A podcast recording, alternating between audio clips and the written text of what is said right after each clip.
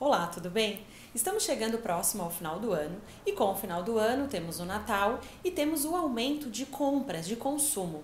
Então, no vídeo de hoje, a gente vai dar algumas dicas para você se prevenir e saber quais são os seus direitos nas compras realizadas, tanto fisicamente nas lojas quanto pela internet. Então, fique atento a esse vídeo e não esqueça de se inscrever aqui no nosso canal para sempre receber as notificações.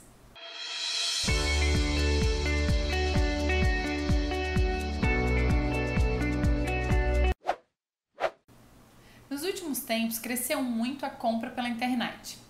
A gente quer aqui dar uma dica de que toda compra feita pela internet ou pelo telefone, ela tem sete dias de arrependimento. O que, que isso significa?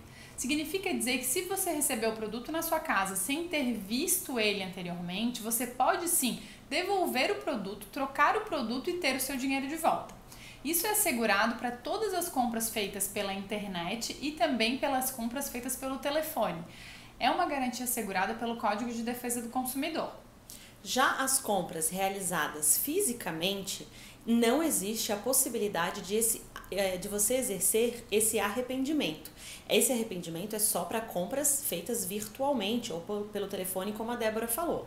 Nas compras feitas fisicamente, as lojas, claro, para conquistar o cliente, elas têm uma política de troca. Contudo, você deve ficar sempre atento antes de fazer a aquisição e perguntar na hora da aquisição do produto qual é a política de troca e se existe alguma política de troca naquele estabelecimento.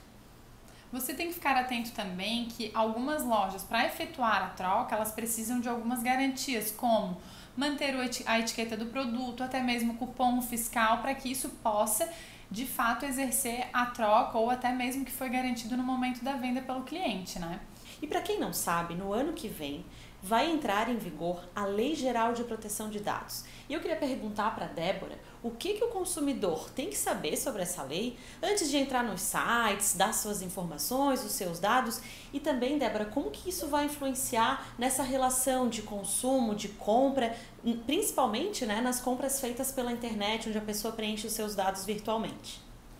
Então, como a Luísa falou, vai entrar em vigor ano que vem a Lei Geral de Proteção de Dados, onde ela vai proteger os dados pessoais, principalmente do consumidor.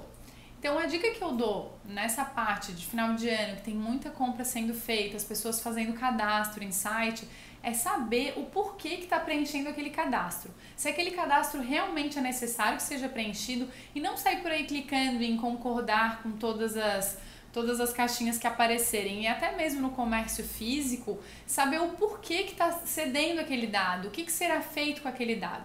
Antes mesmo da entrada em vigor da lei, é preciso que as pessoas comecem a ter uma cultura de proteger os seus dados e não apenas aguardar que a lei entre em vigor para que a gente possa começar a fazer isso. Então a minha dica é: entenda para onde vai os seus dados. Pergunte, queira saber. Essa é a minha principal indicação para hoje. Obrigada, Débora. Acho que a gente precisa realmente mudar a nossa cultura com relação aos nossos dados.